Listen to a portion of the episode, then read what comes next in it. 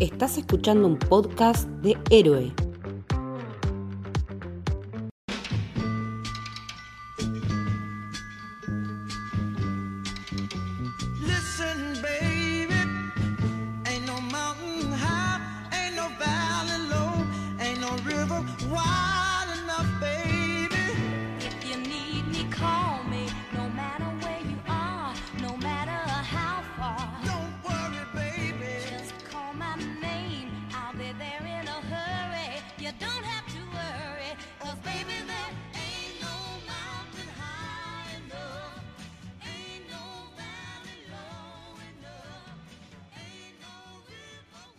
Bienvenidos y bienvenidas al Camino del Héroe. Mi nombre es Lucas y estoy con Mili.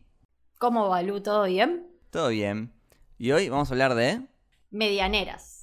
Por fin le podemos dedicar un episodio a esta película que nos gusta tanto.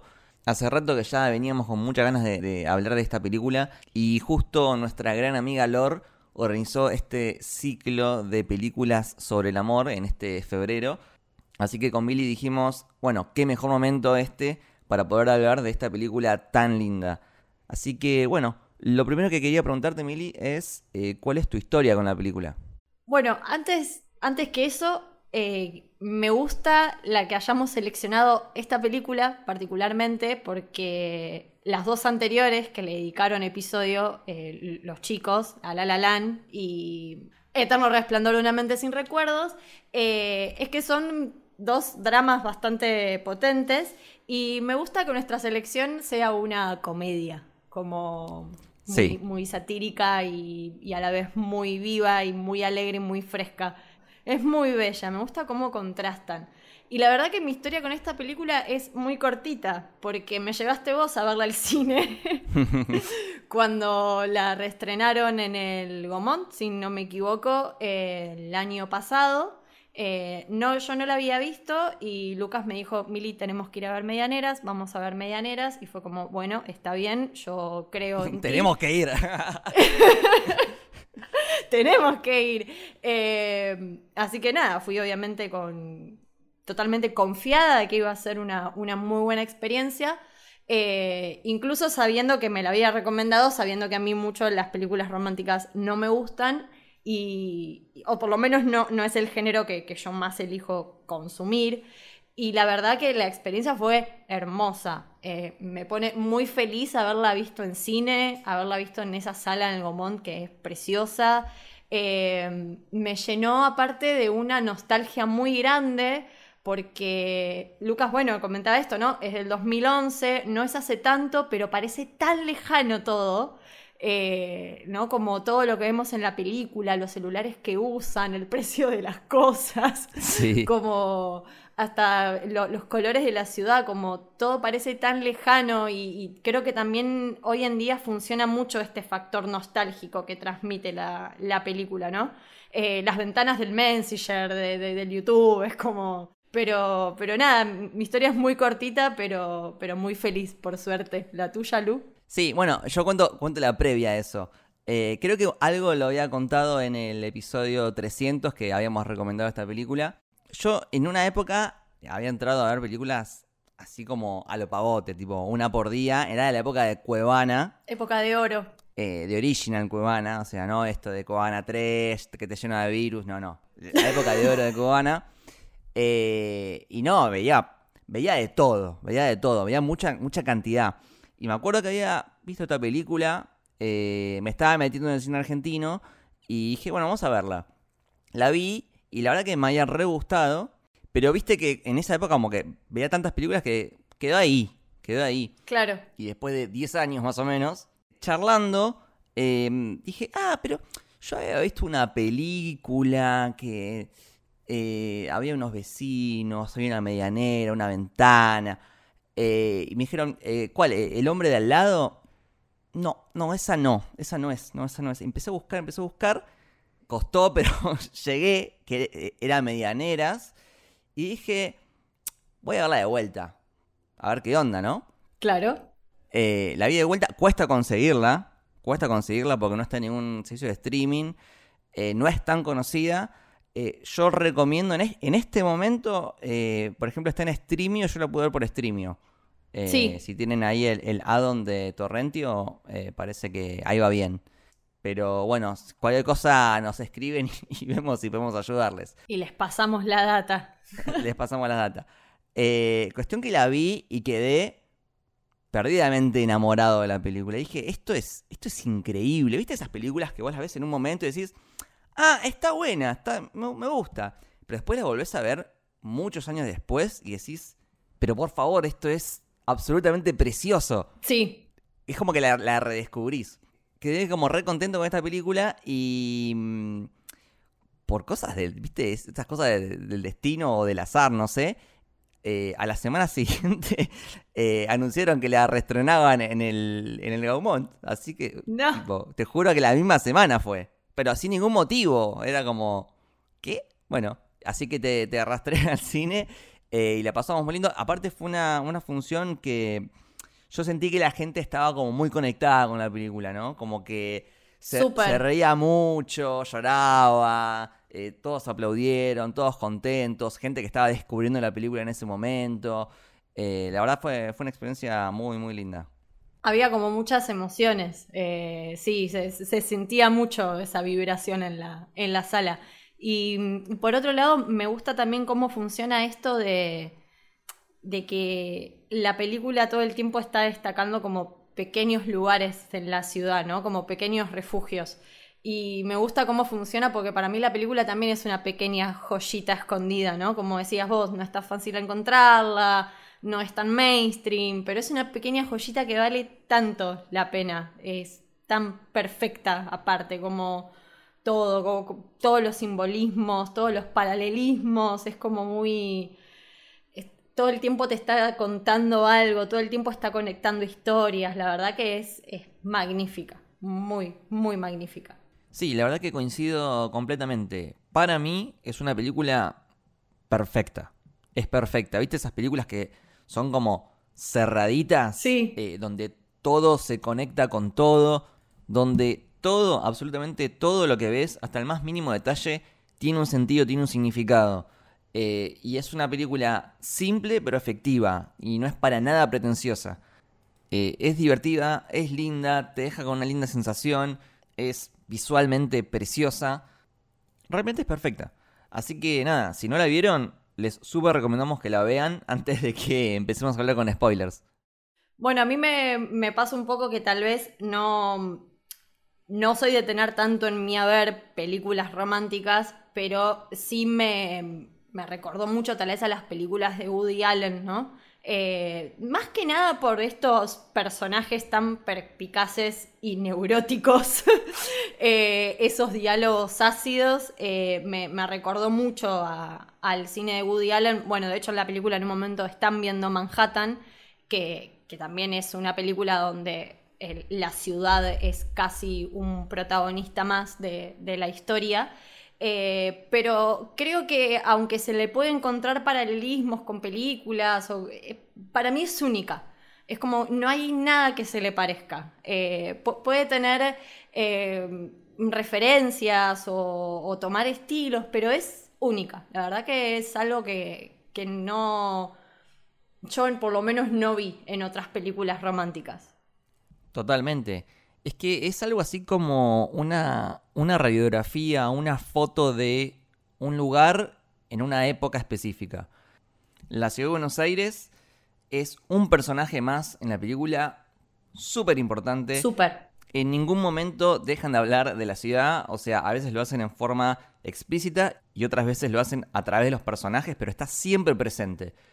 Para quien eh, le guste y disfrute de la ciudad de Buenos Aires, esta es la película ideal.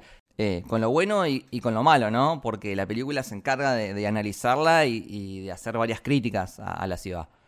Eh, eso por un lado. Y por otro lado, lo que decíamos de es, de- es, una foto de una época.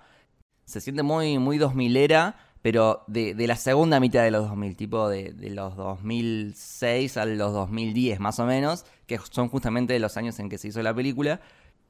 Y está llenísima de referencias a, ese momento. eh, y para nosotros lo- los millennials que tuvimos la adolescencia justo en esa época, eh, nada, se siente muy, muy nos- nostálgica. Mal, mal. De hecho, cuando vi la, la, fecha de la película me, me sorprendí porque pensé que era más vieja incluso. Dije, ah, 2011 en realidad no fue hace tanto. Pero sí, es como decís vos, la, la sentía más tipo 2006 por ahí. Sí, es que si bien la película es 2011, está basada en el corto que hizo el mismo director, Gustavo Tareto, en 2006. Ese corto le fue muy bien, ganó muchísimos premios y gracias a eso y al apoyo del Inca pudo hacer la película que terminó estrenándose en 2011, pero se sigue sintiendo la misma vibra del 2006 de- del corto. Y al mismo tiempo, si bien venía diciendo que se siente muy nostálgica y que está muy atada a una época, también creo que se siente bastante actual, porque si vos empezás a jugar a, a reemplazar ciertos elementos por su correspondiente de hoy en día, no sé, eh, el mensaje de texto por el WhatsApp, eh, el MSN por las redes sociales, eh, las páginas de citas por las aplicaciones de citas como Tinder, la verdad te vas a encontrar con que el discurso que propone la película sigue siendo totalmente válido y vigente. O sea, la ves hoy en día y decís, sí, totalmente, tal cual, esto sigue pasando. Y bueno, ya que lo mencionamos, el director, Gustavo Tareto, eh, no es una persona que tenga muchas películas en su haber, tiene solo dos películas, pero por favor, qué manera de, dirigir que tiene. Tanto él como, como su director de fotografía, eh, Leandro Martínez, que logran, la verdad que planos y composiciones bellísimos. Y, y aprovechan muy bien el espacio. La otra película que tiene, que se llama Las Insoladas, transcurre toda en una terraza. Y en, muy, poquito espacio, la verdad que es súper creativo en, en la forma de, de componer los planos. Y, y encima también tiene bastante presencia la, la ciudad. Y volviendo a Medianeras, eh, creo que es una película que, si bien es sobre el amor, también tiene dos ejes centrales que, lo acompañan todo el tiempo. Uno es la arquitectura y el otro es la tecnología y, y cómo afecta nuestras relaciones, nuestra comunicación y todo eso. De hecho, en el póster, abajo del título Medianeras, dice Buenos Aires en los tiempos del amor virtual. Y volviendo a lo que es la arquitectura, en arquitectura está el concepto de simetría, ¿no? De algo que tiene las dos mitades espejadas. Y el director toma este, este concepto y lo utiliza para aplicarlo a la estructura de, de la historia y de su narrativa. ¿Por qué? Porque los personajes de Martín y de Mariana no son eh, muy diferentes, no son opuestos, no son asimétricos. Todo lo contrario, están en un estado y en un momento de su vida muy parecidos. Los dos están sufriendo mucho de la soledad, de los problemas para relacionarse con los demás. Los dos tienen algún tipo de fobia o de neurosis. eh, los dos viven en un monoambiente. Los dos se sienten encerrados. eh, los dos vienen de relaciones largas que terminaron mal. eh, y vamos a ver que a lo largo de la película empiezan a tomar decisiones parecidas.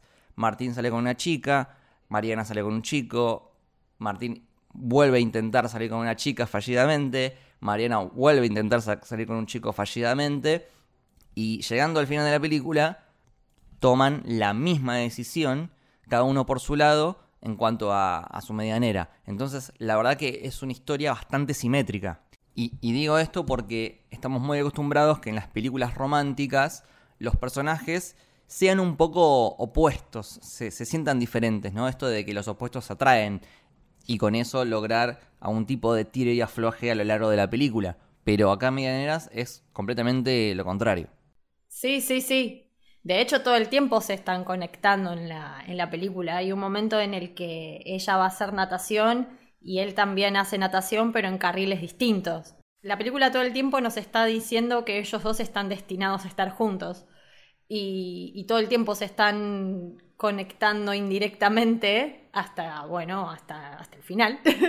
pero, pero sí, a, mí, aparte me, me- me resulta como que todas las ideas están, están por algo, ¿no? Esto que mencionabas vos, que ella es, ella es arquitecta, eh, pero a la vez está frustrada con su vida amorosa y con su vida personal también, porque no logra construir nada. Eh, por eso trabaja realizando vidrieras, que me parece algo muy hermoso eso. y él también de alguna manera trabaja con la arquitectura, pero con la arquitectura más virtual, porque él construye páginas web. Exactamente. Entonces, eh, tienen los dos, construyen sus, su- sus propios mundos, también son muy parecidos en esto de que son actividades eh, muy solitarias, no, no, no, ninguno de los dos realiza actividades sociales, ¿no? La natación también es una actividad muy individual, eh, todo lo que hacen lo hacen en, solitario y, más allá de, esto que mencionábamos de, la arquitectura, de, que la fotografía es preciosa, cómo capta determinados momentos en la ciudad o de- determinados paisajes o determinados edificios, también me parece muy lindo cómo construye los micromundos de ellos dos, eh, los distintos que son sus, sus, sus mini eh, el de él como tan claustrofóbico y panicoso y oscuro como él, eh, y el de ella todo desordenado y, todo en cajas y todo revuelto, medio como, como su vida, que, no llega a terminar de- de resolver. Bueno, algo que me parece hermoso es que él en un momento se compra una silla nueva y tira a la vieja y ella levanta esa silla. Nada, todas esas conexiones son magníficas. Sí, eso es algo muy particular que tiene la película, que es que ellos se van cruzando todo el tiempo. A lo largo de toda la película, eh, se cruzan mil veces, porque claro, son, son vecinos, viven muy cerca. Entonces hay un montón de situaciones donde ellos están presentes físicamente en el mismo lugar, pero aún así es como que no terminan de conectar y no es hacia el final de la película cuando se da ese encuentro. En ese sentido es bastante inversa a un montón de otras películas donde está como bastante más estructurado en una introducción y desenlace y en la introducción ellos se, se encuentran, quizás todavía no se enamoran, pero ya, ya se ven, ya saben quiénes son y sus caminos se van como cruzando y se van enamorando, hay todo un proceso, después se pelean, se amigan. Pero bueno, en esas películas eh, el- los personajes influyen uno sobre el otro. En cambio, en Medianeras, el desarrollo de Martín y de Mariana es individual de cada uno de ellos, por separado. Y eso me lleva a meterme en la consigna que nos había dejado Lorna para que hablemos en este episodio, que es que hablemos un poco de qué tipo de amor refleja la película o plantea la película, ¿no? Eh, y yo creo que es un amor que es totalmente opuesto al, al que uno llama amor a primera vista. Yo en lo personal no creo en el amor a primera vista, o como esto que te muestran a veces en las películas que, no sé, entra una chica por una puerta con el pelo en cámara lenta y después un plano del, del chico con ojos de enamorado. No, o sea, creo que una pe- persona te puede gustar mucho físicamente a primera vista, pero amor, amor, eh, me parece que es como un montón como para decir amor a primera vista. Y creo que esta película justamente deja un mensaje sobre eso. Ellos durante todo el transcurso de la película se cruzan un montón de veces y no se enamoran o casi ni se ven.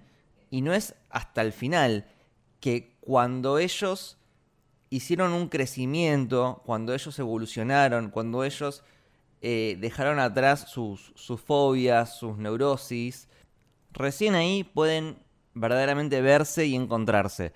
Porque ellos en realidad es como que se estaban buscando de alguna forma, había como una cosa predestinada, como decías vos, porque estaban todo el tiempo conectados, pero no era el momento, no era el momento. Recién cuando ellos aprenden a sanarse a sí mismos, por separado, ahí están listos para estar juntos. Es un amor que si tuviera que definirlo es, es el amor que llega en el momento que tiene que llegar. Y ya hablando un poco más de, la vida, a veces dos personas se, se- se conocen y, y vos decís, uy, son tal para cual, uy, están predestinados a estar juntos. Pero quizás ese no es el momento. Y quizás es recién tipo dentro de unos años donde ellos están en momentos diferentes de su vida. Nosotros a lo largo del tiempo cambiamos, evolucionamos y somos otras personas. Entonces creo que este es un amor que, como dije antes, llega cuando tiene que llegar. Ni antes ni después. Es cuando cada una de las partes está verdaderamente preparada. Súper, yo creo que es muy difícil lo que hicieron en la película, porque es una relación que se construye sin interacción alguna. Eh, ellos no interactúan directamente eh, casi durante toda la película, son todos simbolismos o son todos encuentros, eh, medios desencuentros también, ¿no? Como esto que decía, se encuentran en la pileta de natación pero van por carriles separados, o se encuentran en la calle pero van por direcciones separadas. Eh, nada, todas estas cosas mágicas que los empiezan a conectar. Ella con la silla de él, él que bueno, ella en un momento explica en la película, ¿no? De que le gusta la idea de que haya gente que se detenga a ver sus vidrieras porque significaría que también están un poco eh, interesados en ella. Y hay claramente un plano donde él se detiene a ver una de sus vidrieras y se detiene un tiempo largo, ¿no? Como que me, parece que es muy difícil lo que se construyó, porque es como una tensión constante. Uno como espectador todo el tiempo quiere que ellos dos se encuentren. Eh, de hecho, también es muy simbólico que el libro preferido de ella sea un libro de donde está Wally, eh, y ella no puede encontrar a Wally en la ciudad. Eh, y claro, es como, bueno, no, ¿cómo se puede eso llevar a la vida real? ¿Cómo voy a poder encontrar a mi persona ideal si ni siquiera sé qué estoy buscando?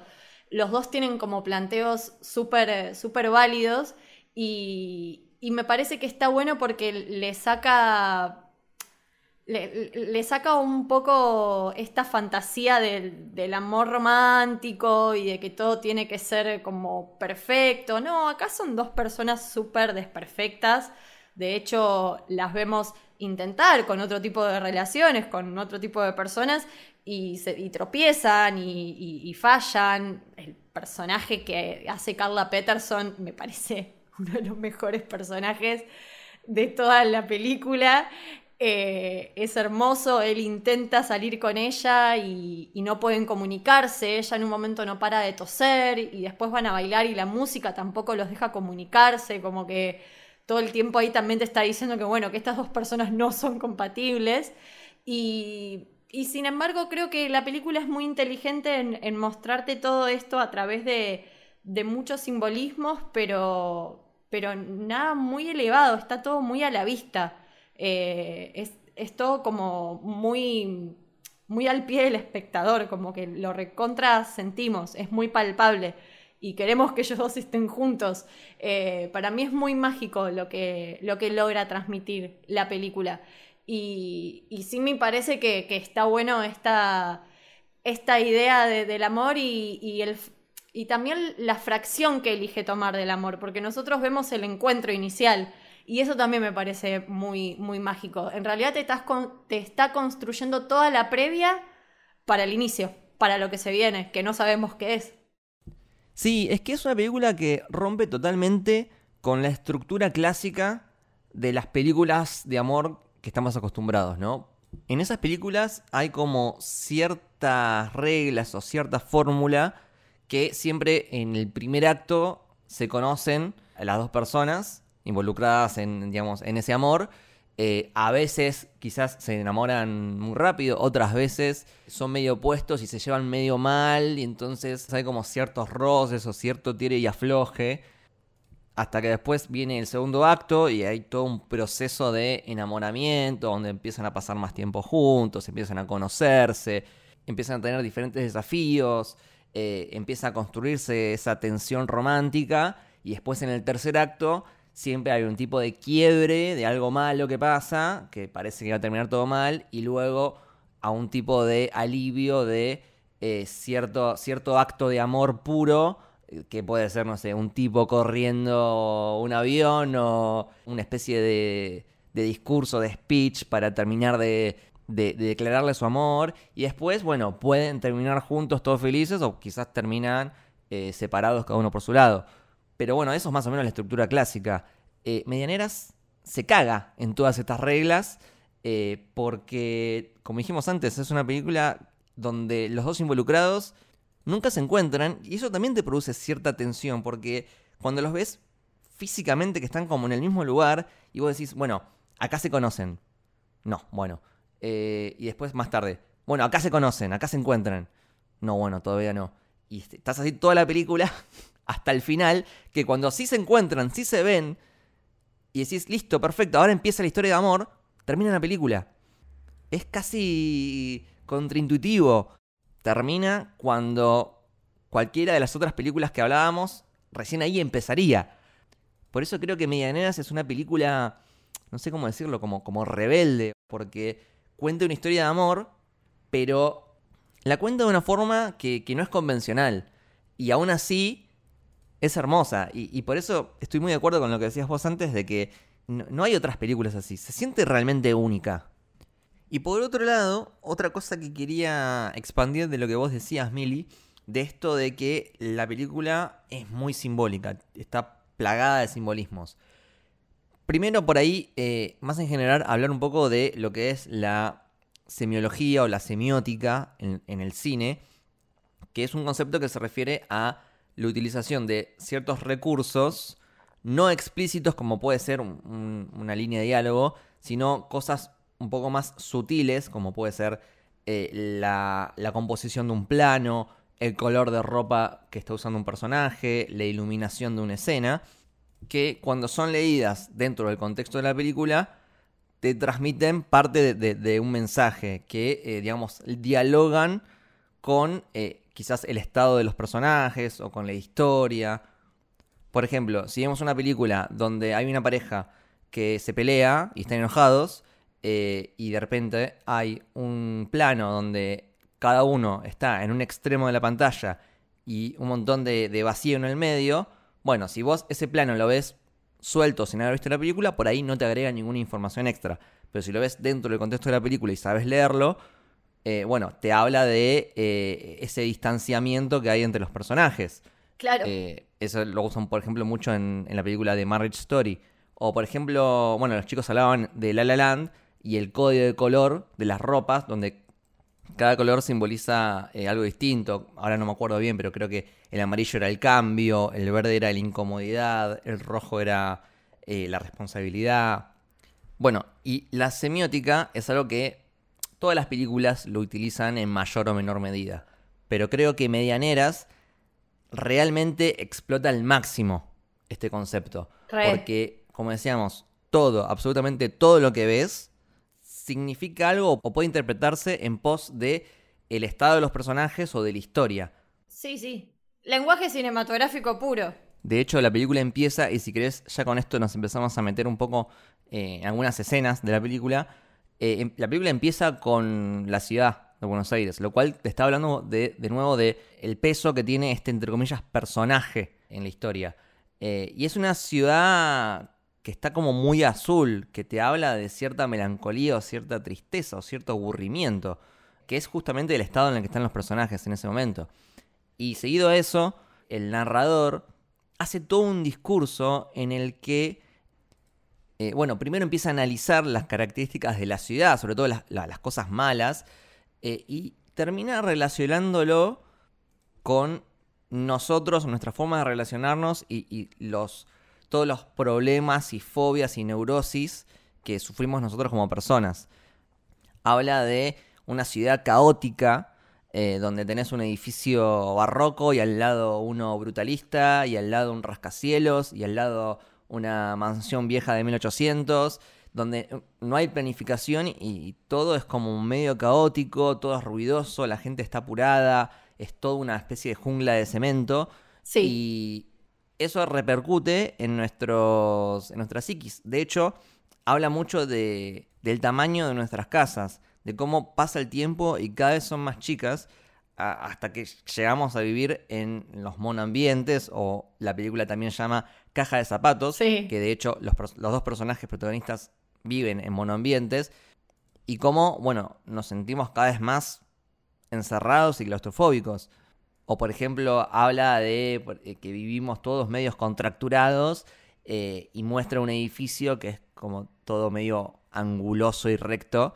Eh, nada, e- es muy creativo a la hora de tomar imágenes de la ciudad y de alguna forma relacionarlos con nuestra vida cotidiana y tratar de explicar por qué somos como somos, ¿no? Yo creo que lo que, por ejemplo, Arrival, ese lenguaje donde trataba de explicar cómo pensamos por cómo escribimos y cómo hablamos, eh, Medianeras es la arquitectura, tratando de encontrar algún tipo de relación entre la arquitectura y cómo somos nosotros.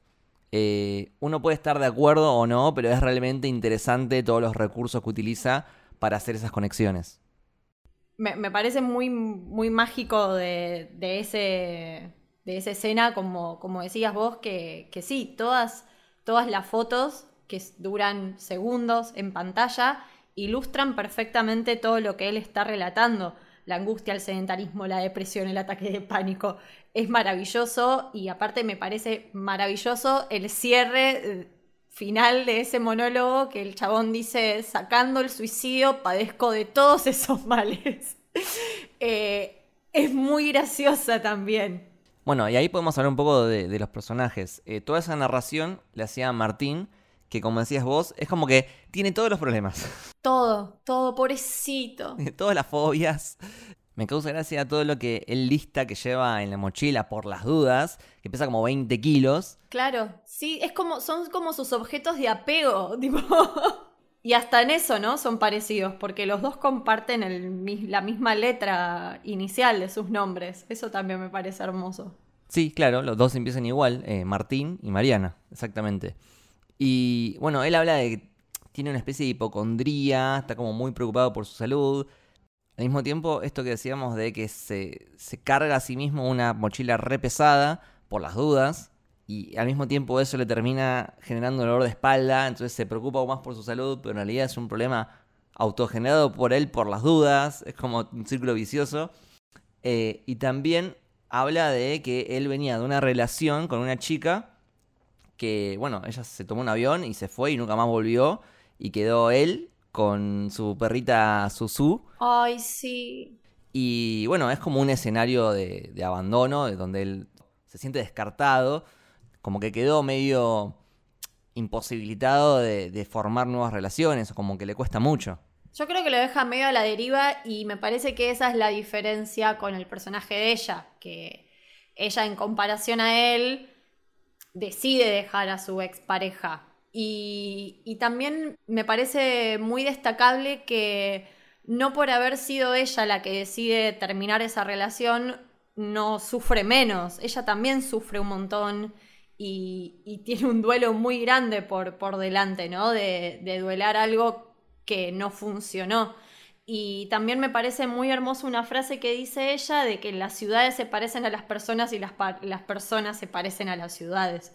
Y cómo nos empezamos a mimetizar con la ciudad, ¿no? Como esto que decías vos de, de bueno, no, no, no es que por vivir en tal edificio o cual vas a ser de determinada forma, pero bueno, sí el estar en espacios cada vez más reducidos o con menos ventilación o más oscuros, como bueno, sí te llevan a determinados estados de, ánimo, o por lo menos no ayudan a, que eso pueda mejorar. Eh, por, eso, nada, destacaba esto de la iluminación, ¿no? El, departamento de, de él es sumamente oscuro. De hecho, los dos son bastante oscuros y creo que no por nada hay dos escenas de los dos apagando todas las luces de sus casas y tienen un montón. Tienen un montón de lámparas, tienen un montón de llaves de, luz. Tipo, yo la vi, era como, ay, cómo se nota que en esa época la luz no era tan cara, porque era como un montón. Y, y- bueno, como esa necesidad de, de iluminar esos espacios sumamente oscuros, que está bueno el contraste porque más adelante ellos dos toman una decisión en relación a sus departamentos, que también es muy linda, eh, y también hay un cambio muy fuerte en relación a eso, pero sí, en el inicio son sumamente lúgubres. Y, y pobre, a él su novia lo, lo deja medio que engañado porque supuestamente nada más iba de vacaciones y, y al final, bueno, se, se- se queda en, creo que en Estados Unidos o Canadá, no me acuerdo qué, qué país, y lo deja al cuidado de la perrita y los dos quedan a la deriva un poco, como... Y él, bueno, es muy lindo también que le regala esa piedra y dice, se llevó mi piedra y mi posibilidad de volar, porque él sin esa piedra no, no podía enfrentarse al miedo que le genera volar, que todo le genera miedo también, pobrecito. Sí, y por otro lado, Mariana, también vemos en una escena donde su ex la llama y vemos que su ex eh, era bastante tóxico, no es que ella lo deja porque sí. Sí. Se nota que no, no era un buen tipo. No, un un toque violento también. Sí, totalmente. Eh, y también nos cuenta de que está en una situación particular porque ella es arquitecta, pero al mismo tiempo nunca logró construir ni- ningún edificio, ni una casa. Eh, entonces también se siente como un poco a la deriva, de nuevo, como, como hablábamos de Martín. Este, es por otro motivo, pero se sienten parecidos. Eh, vos también hace un rato mencionabas de que su departamento está lleno de cajas. Y eso habla un poco de que no se puede terminar de instalar, ¿no? Y también esto de que, ya lo habíamos mencionado, de que tanto Martín como Mariana viven en lo que ellos llaman una caja de zapatos. Lo cual yo también me siento muy identificado porque yo también vivo en un monoambiente muy parecido al de Martín. Eh, nada, a Martín lo amo porque me siento como muy, muy representado, como que siento muy, que soy muy parecido a Martín. Eh, bueno, y después hay otra escena que se puede un poco ver eh, este caos latente en la ciudad porque está esta situación que es un hecho verídico que pasó realmente, si no me equivoco, en el barrio de Caballito, en el que un caniche se cae de un balcón, mata a la persona eh, que le cae encima, pero también eh, pasa un auto que como que se queda viendo y, atropella a alguien y después en, en la- en- en la calle había otra persona que estaba viendo todo y le agarra un infarto. Eh, y bueno, y en esa situación ellos están ahí como dando vueltas en, todo el quilombo de, personas, pero bueno, todavía no, no se ven, que bueno, habla un poco de todo este caos de la ciudad que no nos permite encontrarnos. Lo cual de vuelta lo conectamos con esto que decía Mariana de que la única página que nunca pudo resolver de su libro de dónde está Wally era Wally en la ciudad. Es la analogía perfecta. Sí, es magnífico. Ella, ella se nota que está buscando algo, pero todavía no, no sabe muy bien qué está buscando y vamos a ver más para el final que recién cuando ella termine de resolver sus propios asuntos internos, ahí sí va a poder encontrar lo que estaba buscando. Creo que los dos recorren un camino para ese lado, como los dos encaminados hacia, como hacia, lo, hacia lo mismo. Eh, pero sí me parece que, más ella tal vez que, él, lo que también está aprendiendo es a estar sola. Creo que hasta en un momento ella dice, estoy aprendiendo a estar sola, ¿no? Como te habla de cuatro años de una relación y, y después de eso ella también se está, se está encontrando con, con ella misma, ¿no? Eh, a mí también algo que destaco mucho de la película y que me parece muy lindo y en general me gusta cuando las películas hacen eso, eh, que también hay un gran simbolismo en relación a las estaciones del año. Eh, la película empieza creo que en, otoño y, me parece muy lindo que, que toda la iluminación de la película acompaña a estas, a estas estaciones, ¿no? En, en otoño mm, vemos justamente esto, los, los dos departamentos súper lubres, eh, la ciudad también como, como bastante gris, como bastante apagada, eh, y después eso va mutando un montón eh, a lo largo de, la película y a medida que van pasando las, las estaciones. Pero, pero nada, como que eso sí me, me parece, me parece muy lindo y me parecen también muy destacables todos los personajes con los que ellos se empiezan a encontrar, como muy graciosas esas interacciones medio fallidas. Sí, tal cual. Eh, por un lado, Martín empieza a seguir con su paseadora de perros. Y así como veníamos hablando de, de- de las metáforas, ¿no? Eh, él habla de, de su perro como que tiene miedo de salir, de que se siente chiquito, de que eh, le cuesta relacionarse con otros perros. Básicamente está hablando de él mismo, o sea, ese perro es Martín. Sí, Eh, de hecho, bueno, hay una imagen que habla por sí sola, pero que está el perrito así todo chiquitito, todo temblando, y al lado eh, como cinco perros gigantes. que es como un poco como él se siente en, en la vida, ¿no? claro, panicoso. Eh, pero bueno, él, él empieza a salir con esta chica que es como muy rara. Vamos a ver que a lo largo de toda la película, tanto ellos dos como las personas con las que ellos intentan salir, todos están rotos. Son raros. Todos tienen algún tipo de, de problema. En este caso, esta chica, por ejemplo, eh, parecería que en realidad tenía una novia y que le estaba haciendo infiel. Sí, Eh, después, al mismo tiempo, Mariana tiene una cita con, creo que es un compañero de trabajo de, de uno de los locales donde ella hace la vidriera. eh, y mm, tiene una situación donde tienen que subir un edificio y ella no puede subirse al ascensor porque le da claustrofobia. Que de nuevo dialoga con esto de que ella se siente encerrada en, en su casa, en su monambiente, en su vida.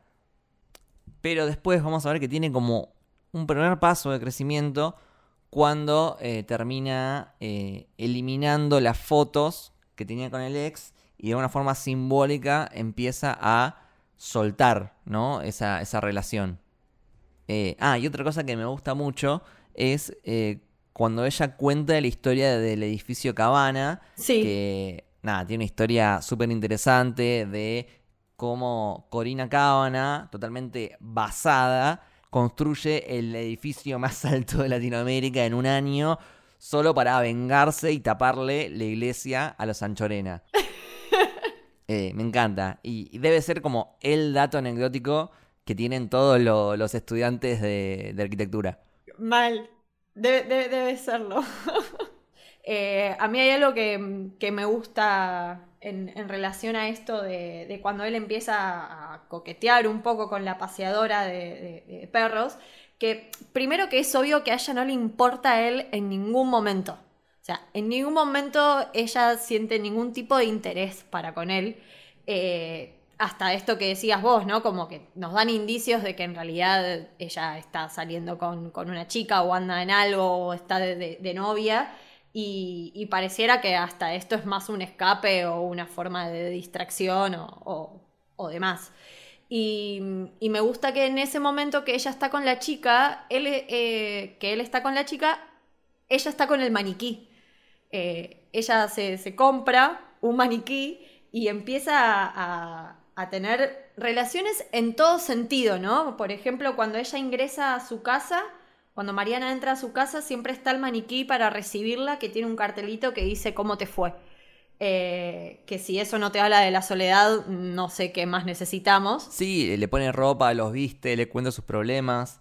Que bueno, hasta tiene sexo con, con el maniquí. Claro, y en un momento ella tiene sexo con, con este maniquí y, y cuando ella termina de tener sexo con este maniquí, le dice, eh, no te ilusiones, fue sexo nada más.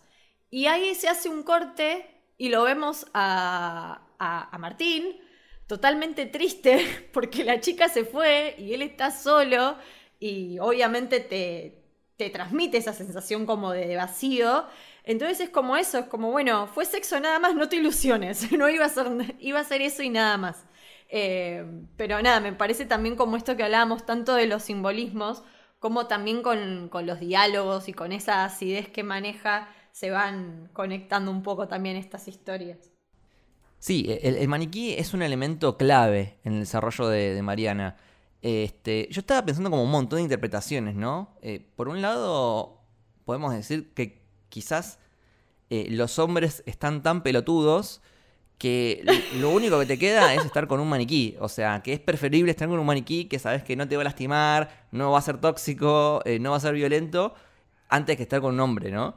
Eh, o quizás podemos llevarlo para el lado de que ella eh, se siente vacía, de que le, le está costando tanto encontrar su, su- propia identidad, que ella misma se siente como un maniquí, entonces por eso puede congeniar y, y entablar esta relación con uno. O quizás puede ser una analogía de lo, lo vacías que son las relaciones hoy en día, que son tan, tan efímeras y tan genéricas, que son como que estuviésemos con, con maniquíes. O quizás es todo junto. Claro. Eh, no sé, cada uno puede llevarlo para el lado que quiera. Yo creo que pueden ser perfectamente las dos cosas alternándose, porque es medio loco que, que a la vez la presencia de estos maniquíes la hacen sentir más vacía aún, porque es como un recordatorio de lo sola que está, que también se relaciona mucho con, con Martín y, sus muñecos, ¿no? Que están todos encerrados, como él, y no salen de sus cajas, como él. Y después en el medio hay una escenita que a mí me gusta mucho, que te habla de cómo a veces eh, las plantas, los yuyos, empiezan a crecer un poco de, la nada, de, de- de una grieta en la pared, que vos decís, ¿cómo puede ser?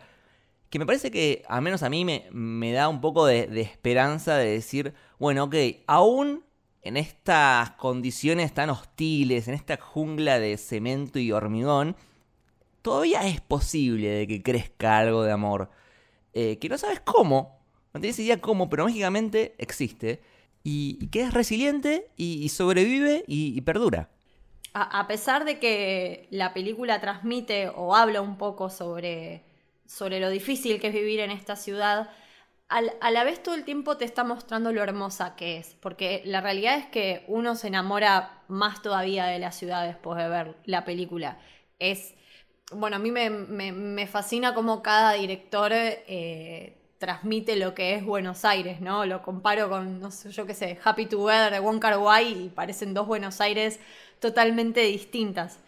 Y, y las dos hermosas a su forma y a su manera, con sus iluminaciones, eh, pero, pero realmente creo que también en toda la película un poco te está diciendo que, bueno, en esta selva de cemento hay pequeños refugios, hay pequeños lugares. Ella también en un momento habla del planetario, de lo extraño que es ese edificio, ¿no? Pensar que tenemos una bola en el medio de la ciudad.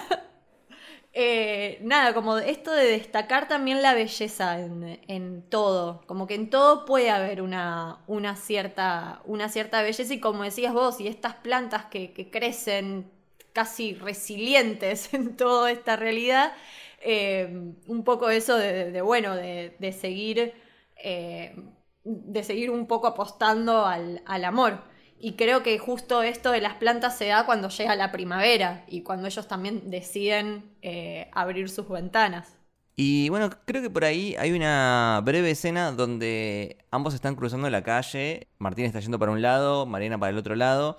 Están como cada uno en su propio universo, pero por un pequeño momento esos universos es como que coexisten en el mismo lugar y se forma como un, un corazón entre los dos. Ay, sí, es hermoso. Eh, nada, de vuelta a esto de que están conectados, pero todavía no, y, y todavía hay que esperar un poquito más.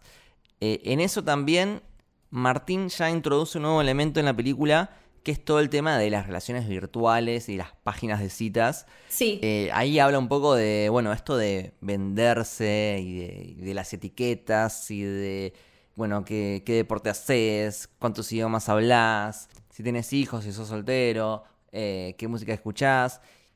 Casi como si fuera una vidriera y, y un producto que, que se está vendiendo. Y en eso conoce a- al personaje de Carla Peterson, que es muy gracioso porque ella es como que habla mil idiomas, pero cuando aparece por primera vez en la película, lo primero que hace es empujar en vez de tirar la puerta. Entonces es como que habla mil idiomas, pero no puede leer un cartelito en la puerta. Eso es como, ok, este personaje también está roto.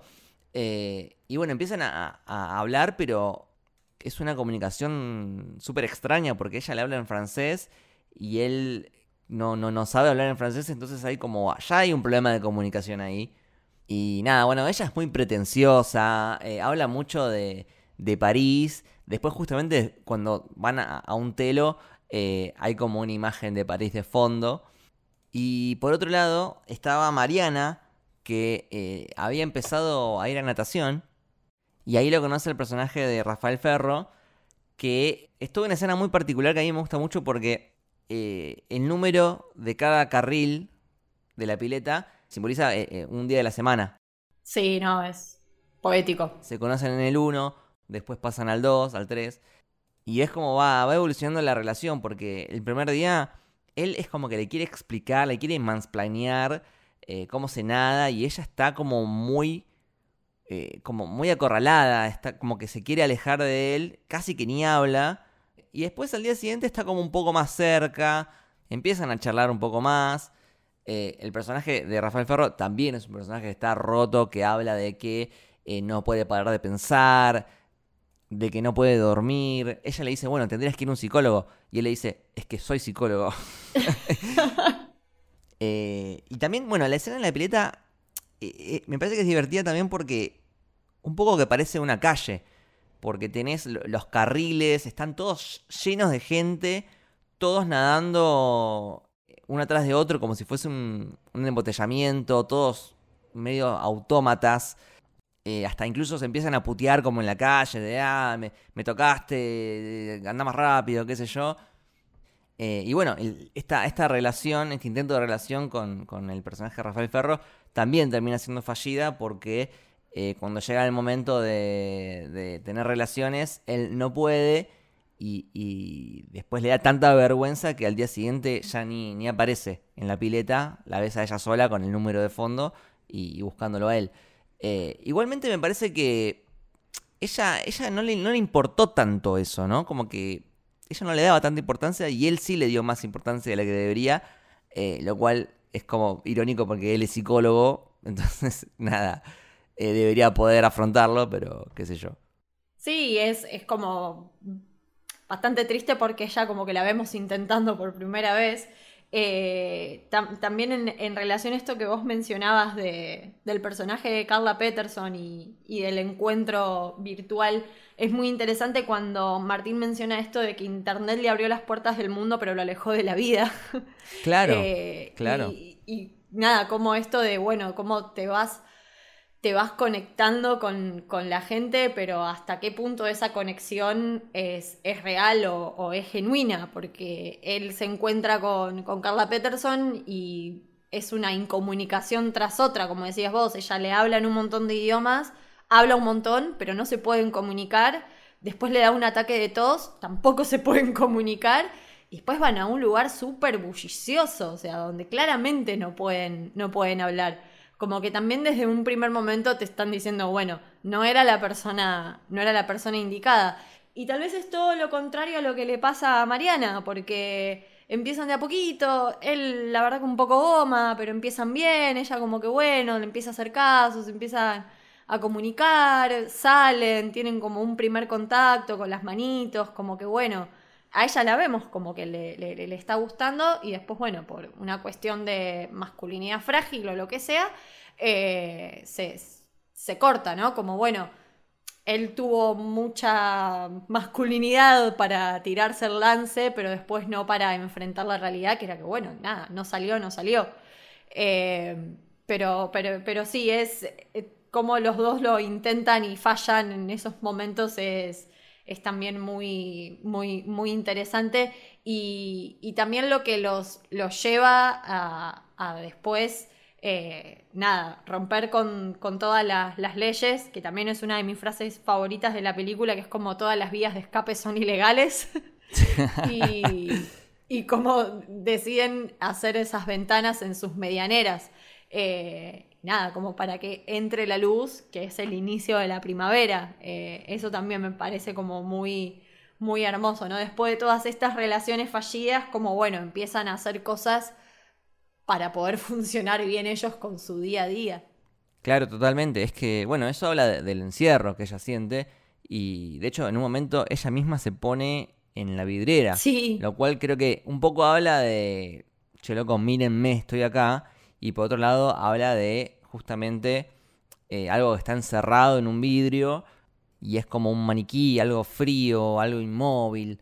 Y, cuando ella ve su reflejo, ahí es como que algo le hace clic y, se va.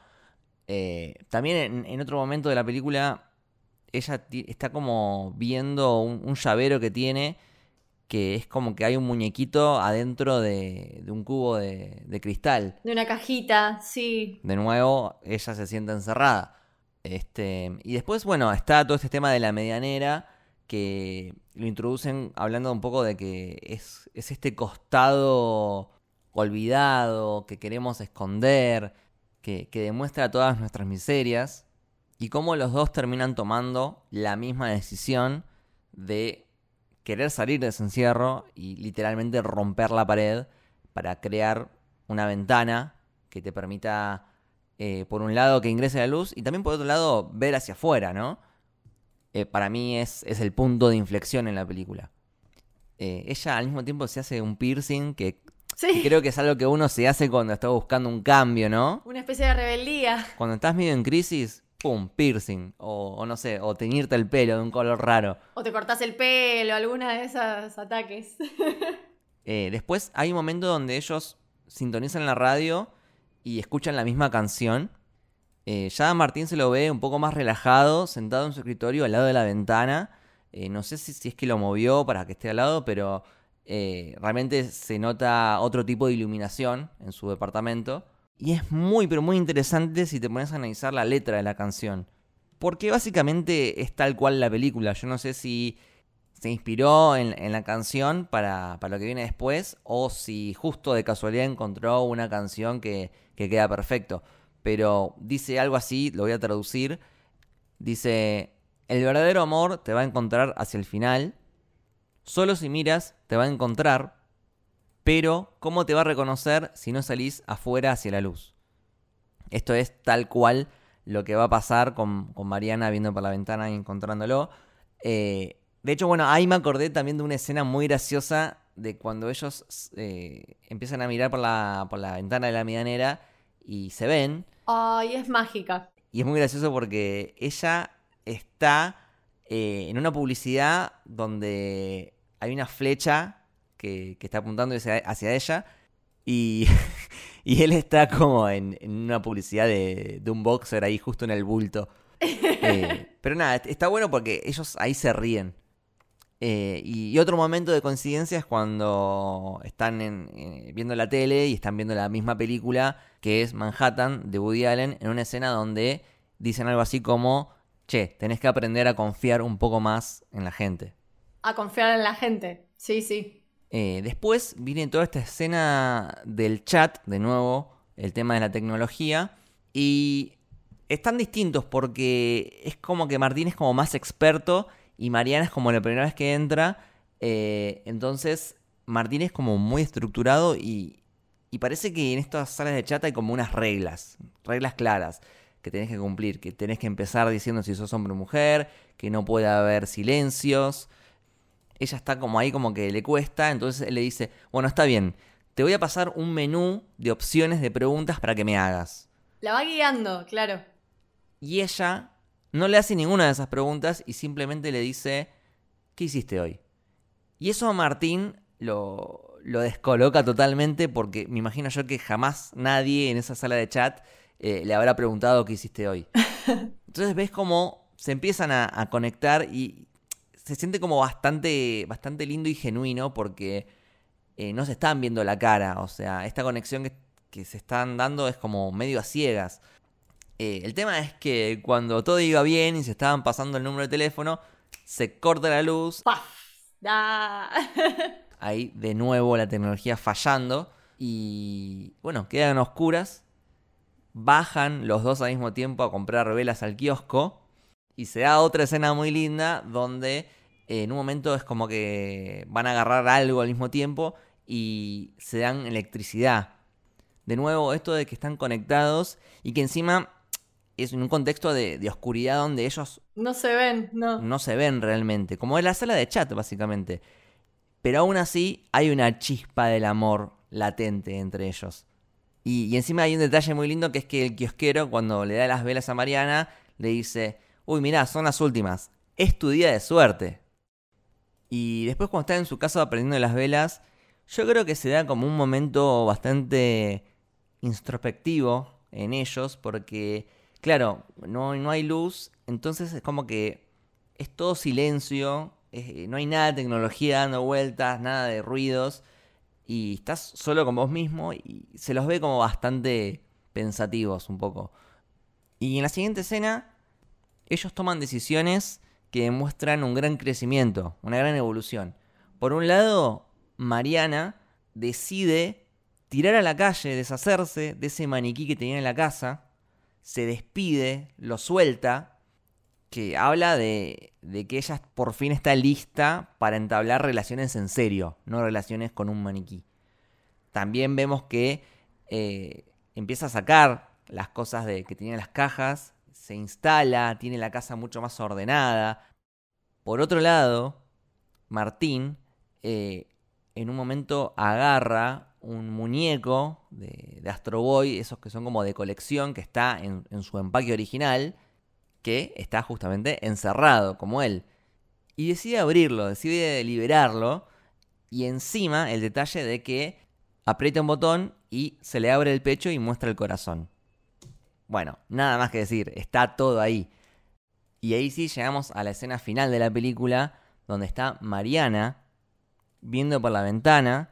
Vemos la ciudad en un plano casi isométrico, como si fuese un- una página de Buscando a Wally.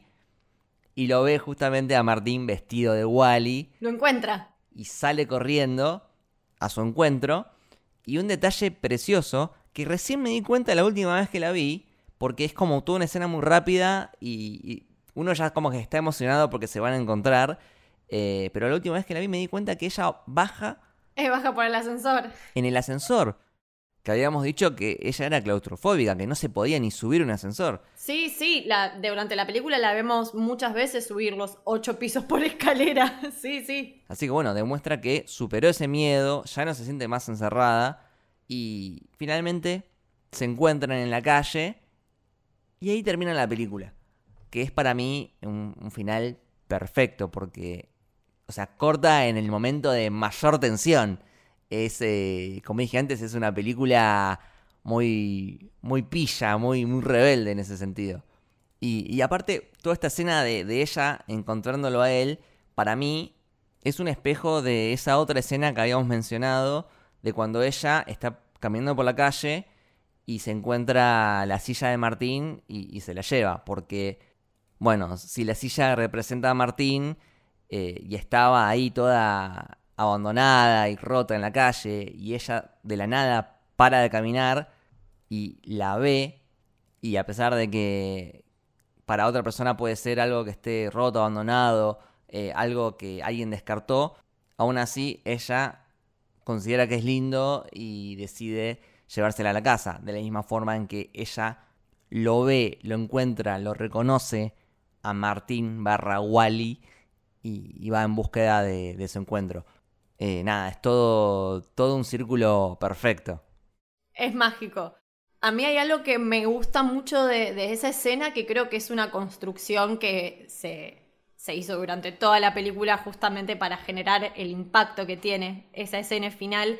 Y es como la expresión de, de- Martín durante toda la película es muy lúgubre. Es como muy personaje de Woody Allen, muy pocas expresiones, siempre muy serio, como no es que lo vamos a ver a carcajadas, ni tampoco llorando desconsolado, como que siempre tiene un tono muy tenue, ¿no? Como muy, muy neutro. Es muy neutro él. Y cuando la ve a ella, la iluminación en los ojos y en la sonrisa de, que- que tiene es muy contrastante con todo lo que habíamos visto durante toda la película. Yo creo que esa escena tiene el impacto que tiene, el brillo que tiene y, el chispazo que tiene porque, porque está en contraste con todo lo que habíamos visto antes, que era todo, eh, no sé si triste, pero bueno, todo como muy neutro, ¿no? Como muy apagado. Y acá los vemos a los dos cuando se encuentran súper iluminados, como las sonrisas son radiantes. Eh, te hace decir, ok, es el amor verdadero, ya está. Sí, el amor verdadero, como, como decía la canción. Eh, y la verdad que sí, ya lo dijimos muchas veces, pero la analogía de dónde está Wally es, es perfecta. Y de hecho, bueno, el póster de la película es algo así como un dónde está Wally, porque hay como una muchedumbre de, gente, un montón de personajes. Y, el otro día me puse a, a verlo más en detenimiento, a ver qué podía encontrar, ¿no? Primero empecé buscando a, a Wally. Hay ahí como unos falsos Wally que parecen pero no son. Después dije, bueno, quizás por un tema de derechos no lo pueden poner. Y empecé a buscar a, a Martín y a Mariana. La verdad que estuve un rato, eh, no los encontré, o sea, busqué parejas juntas, lo busqué por separados, no encontré nada. Y después me pregunté a mí mismo, claro, pero ¿cómo voy a encontrar algo si ni siquiera sé lo que estoy buscando? No sé lo que tengo que encontrar. Y totalmente me sentí Mariana cuando se hace la misma pregunta en la película. Eh, quizás el póster está hecho justamente para que no puedas encontrar nada. O quizás hay algo y, y no lo estoy viendo. O quizás está hecho para que vos te identifiques con algún personaje y digas, bueno, yo soy este. No sé. Si, si alguno se anima, busque el póster en, en Google, a ver si pueden encontrar algo. Eh, avísennos. Y nada, es precioso como tanto el póster como la película en sí refleja cómo vivimos hoy en día en esta sociedad, sobre todo en, en la ciudad, donde todo es caótico, donde somos un montón, donde estamos de acá para allá como, como autómatas y estamos todo el tiempo buscando algo, pero no pudiendo encontrarlo. Y, y acá a veces tenemos la ayuda de la tecnología que nos conecta, pero al mismo tiempo también nos separa y nos aliena. De cómo las relaciones son cada vez más extrañas y, y cómo cuesta comunicarnos con los demás, porque en realidad cada uno está teniendo su propia lucha y sus propios problemas. Y me quedo con ese mensaje que da la película de que aún así, en, en estas condiciones tan, tan hostiles, eh, cabe todavía la, posibilidad de- del amor. Sobre todo el amor que llega cuando tiene que llegar, porque primero tenemos que aprender a superar nuestros miedos, a sanarnos a nosotros mismos, a crecer, a animarnos, a, confiar en los demás, a tirar ese maniquí a la calle, a abrir ese muñeco del, del empaque original y salir a la ventana, hacia la luz, porque quizás ahí sí podemos vernos y podemos encontrarnos. Así que nada, una película que, que habla de un montón de cosas. No da un solo mensaje, la verdad que toca un montón de temas. Y con mucha gracia y con mucho humor. Eh, a mí me, me- gusta, me gusta eso también, ¿no? De que es una película de una hora y media, es súper graciosa, porque la verdad que es muy divertida, tiene unos diálogos y unos monólogos súper ácidos y, y que realmente pasa esto que decías vos, te, te hace identificarte mucho con, con los personajes, porque si bien funciona mucho como factor nostálgico para mí todo esto que, que vemos y que ya parece tan lejano, a la vez de todos los males que nos está hablando es absolutamente actual, Son, es todo lo que padecemos en la, en la actualidad. Eh, de hecho, los departamentos son cada vez más chicos. El de Mariana me pareció enorme a comparación de otros monoambientes de hoy en día. Eh, pero, pero nada, sí, la, la- realidad es que es, eh, es, es muy actual todo, todo lo que, lo que retrata. Y la verdad que lo hace con un humor y con una gracia y con una luminosidad y magia eh, de esto de destacar tanto la ciudad y su belleza y todo lo que es Avenida Santa Fe y todo lo demás que nada, me parece única, única y hermosa y súper recomendable, por favor búsquenla y véanla y si no nos piden y los ayudamos a, a encontrarla. Que eso sí podemos ayudar a encontrar. Claro, no podemos ayudarte a encontrar el amor porque eso lo tiene que encontrar cada uno, pero sí podemos ayudarte a encontrar esta película que es básicamente lo mismo. Eh, muchas gracias Mili por acompañarme en este episodio, la verdad que precioso. No, muchas gracias a vos, Lu. Fue hermoso haberlo hecho. ¿Dónde te puede seguir la gente? En Twitter y en Letterboxd como Dicilian con doble S y donde abajo. ¿A vos, Lu? A mí como arroba lukebashi con B corta y doble L en Twitter, Instagram y Letterboxd. Esto fue El Camino del Héroe, espero que les haya gustado y que viva el amor. Chau. Si querés seguirnos en redes, podés hacerlo en Twitter en arroba Camino Héroe y en Instagram en arroba Camino del Héroe. Si querés seguir a la productora, estamos en arroba Sos Héroe. También podés sumarte a nuestro club de suscriptores, el Club del Héroe. Esta es una forma que tenés para ayudarnos a seguir adelante con este proyecto, que es 100% autogestionado y hecho a pulmón, del que podés participar por muy poquita plata mensual. Con esto tenés acceso a nuestro Discord exclusivo, en el cual estamos todo el día hablando de cine, series, anime, videojuegos, comida, fútbol y además compartimos alguna que otra foto de nuestras mascotas. Podés encontrar los enlaces en cualquiera de nuestras bios.